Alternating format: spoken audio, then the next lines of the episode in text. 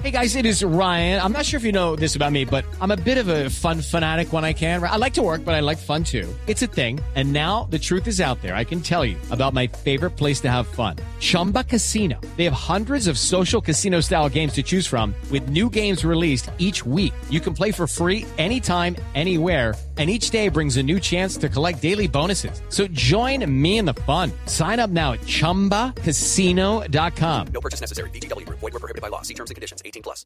Doctor Miguel Ceballos, saliente comisionado de paz del gobierno Duque, buenos días. Muy buenos días, Néstor, para usted, para Felipe, para Luz María, para toda la mesa de, de Blue, para todos los Doctor colombianos. Ceballos, estamos intentando aquí dilucidar cómo es su expresión, estamos en el discernimiento de por qué es que usted renunció. Nadie lo tiene claro, quiero serle sincero, doctor Ceballos. ¿Por qué renunció? Bueno, varias cosas y, lo quiero reiterar acá y decirle a todos los colombianos que, que es muy importante escucharse a sí mismo. En diciembre del año pasado eh, le dije el 22 de diciembre al presidente Duque que yo me retiraría del gobierno y empezamos a trabajar en la construcción de ese retiro.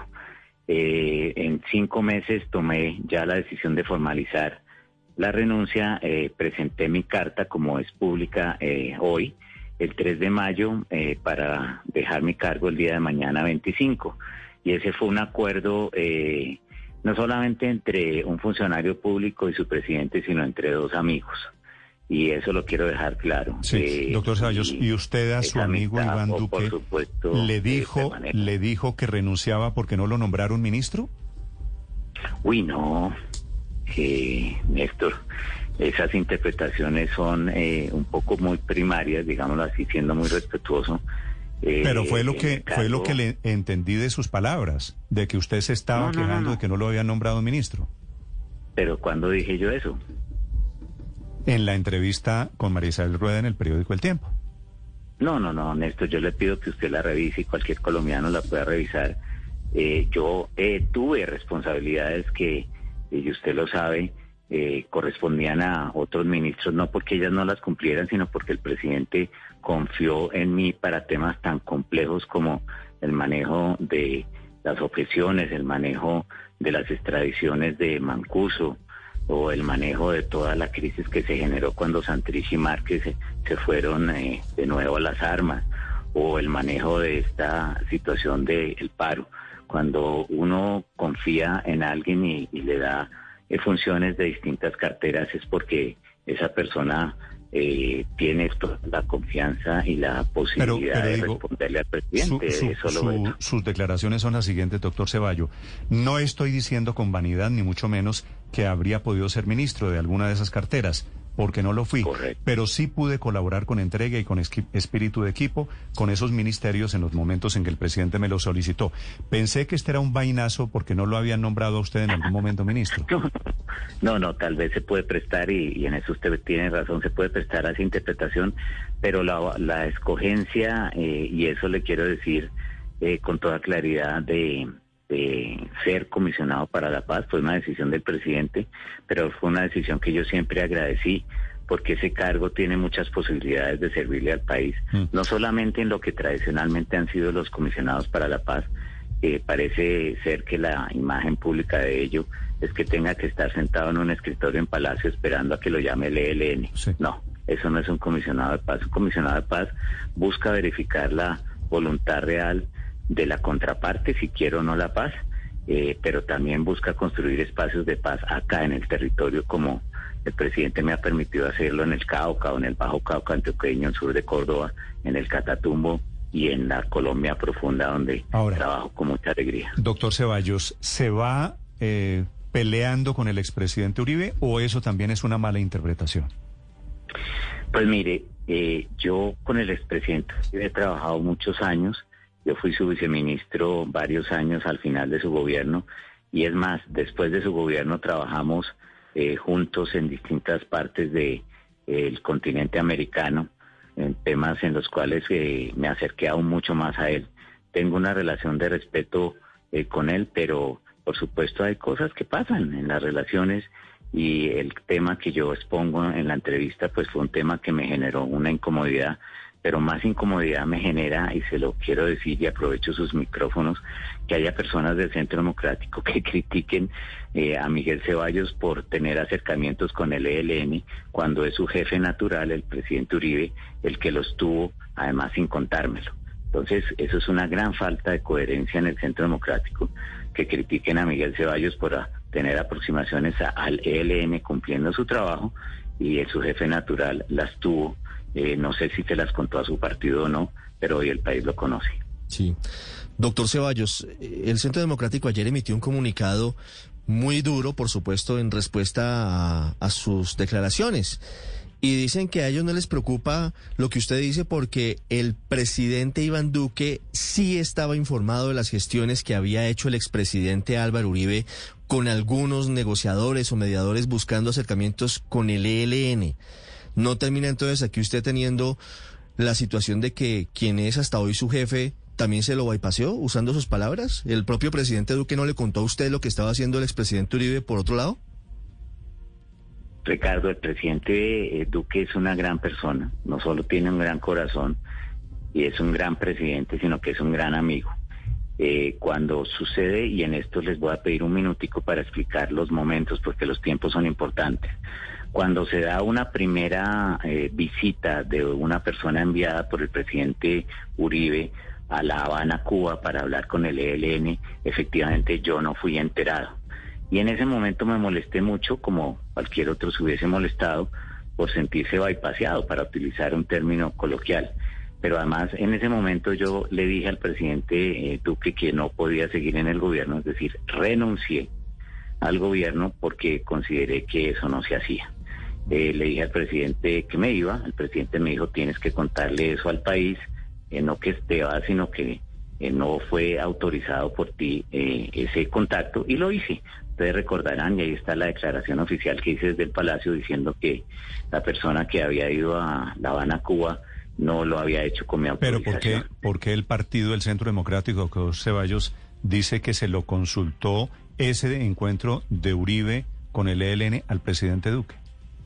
Sabe que los comunicados, Néstor, de los partidos políticos sin nombre de quien lo firme, no solamente es una falta de respeto con el país, sino que es una falta de responsabilidad. Eh, un comunicado eh, que dice Centro Democrático en el que afirma conocer eh, temas tan profundos como que el presidente sabe o no una cosa debería estar suscrito por una persona que responda. Eh, entonces yo sí le pido... eh, Pero entiendo que el, que el comunicado del partido responda, ¿no? tiene, tiene intrínsecamente la firma del presidente del partido.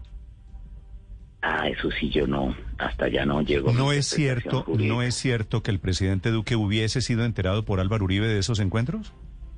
Eso le toca a Álvaro Uribe decirlo. No un comunicado. Pero, doctor Ceballos. No, pero, me- pero me- le, le pregunto a usted, ¿es posible que el presidente Duque hubiera recibido la información de Álvaro Uribe y usted no? Pues es posible. Yo eh, hablo por mí mismo. Eh, yo no la recibí y yo tengo una dignidad como comisionado de paz, pero además, Néstor y oyentes, eso es una responsabilidad jurídica enorme. Es decir, la única persona fuera del presidente de la República autorizada para eh, tener contacto con un grupo armado soy yo. No Claro. por Miguel Ceballos, sino Pero- como comisionado. Pero ahí iba mi pregunta inicial, doctor Ceballos.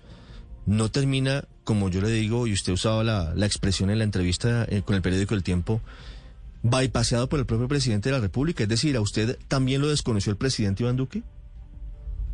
Si eso hubiera sido así, no hubiera eh, continuado en el gobierno, Ricardo. Yo creo que esa es una respuesta absolutamente clara. Pero bueno, entonces usted le dice al presidente Duque que se va, molesto en ese momento por la gestión.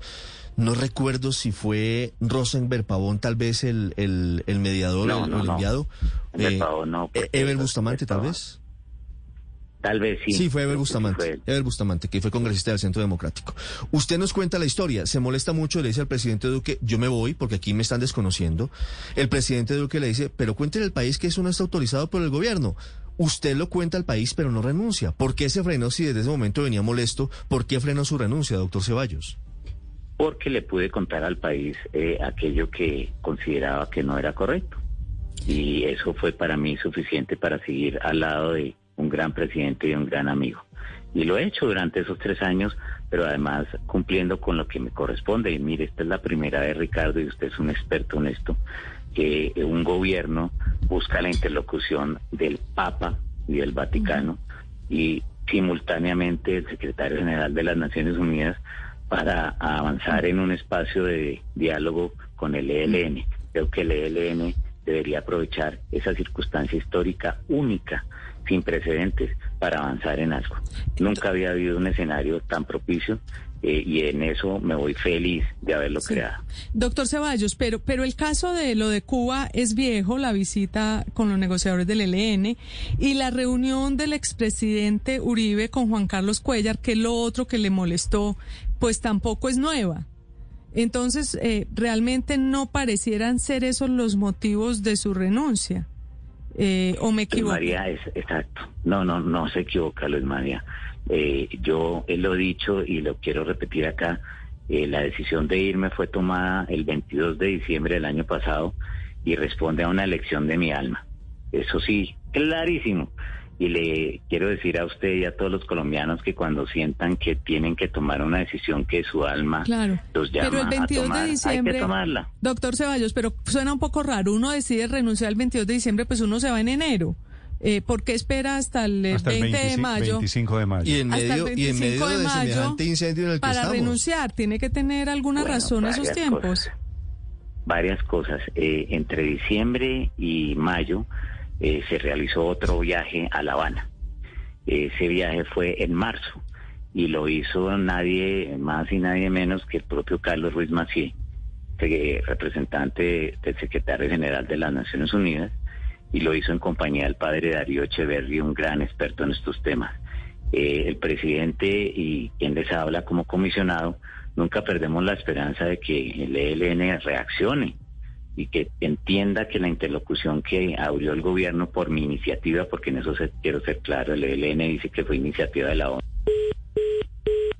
Se fue es el doctor Miguel Ceballos hasta hoy, bueno, hasta mañana en realidad, Felipe, comisionado de paz del gobierno Duque. Nos falta preguntarle todavía si sigue al frente de la, de la negociación del paro, ¿verdad? ¿Y en qué Claro, condiciones? Néstor, y, y la otra, la otra que, que, que ojalá lo, lo, poda- lo podamos volver a conseguir al doctor Ceballos, y es si estoy yo interpretando mal la entrevista de Marisabel Rueda al pensar que es candidato, Néstor. Ah, Es que bueno, cada también, eh, también. frase de la entrevista es minuciosamente pensada, es una cosa realmente eh, inteligente, por tanto por las preguntas como por las respuestas.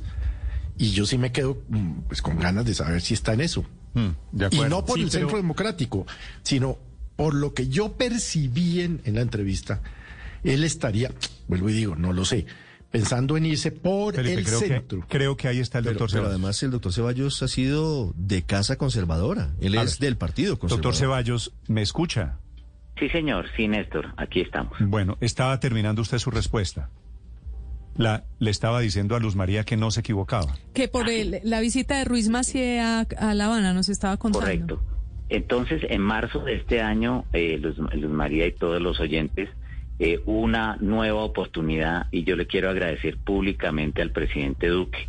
Hay momentos en que después de tres viajes a La Habana, eh, uno no ve que el ELN quiere avanzar y eh, Carlos Ruiz Macié y el enuncio apostólico Luis Mariano Montemayor, a quien le quiero eh, expresar mis más infinitas gratitudes por todo lo que ha hecho con el Santo Padre, nos dijeron, mm, hagamos otro intento. Y se hizo. ¿Usted, Eso yo era la- marzo. ¿Usted leyó la entrevista del Nuncio ayer en la primera página del espectador?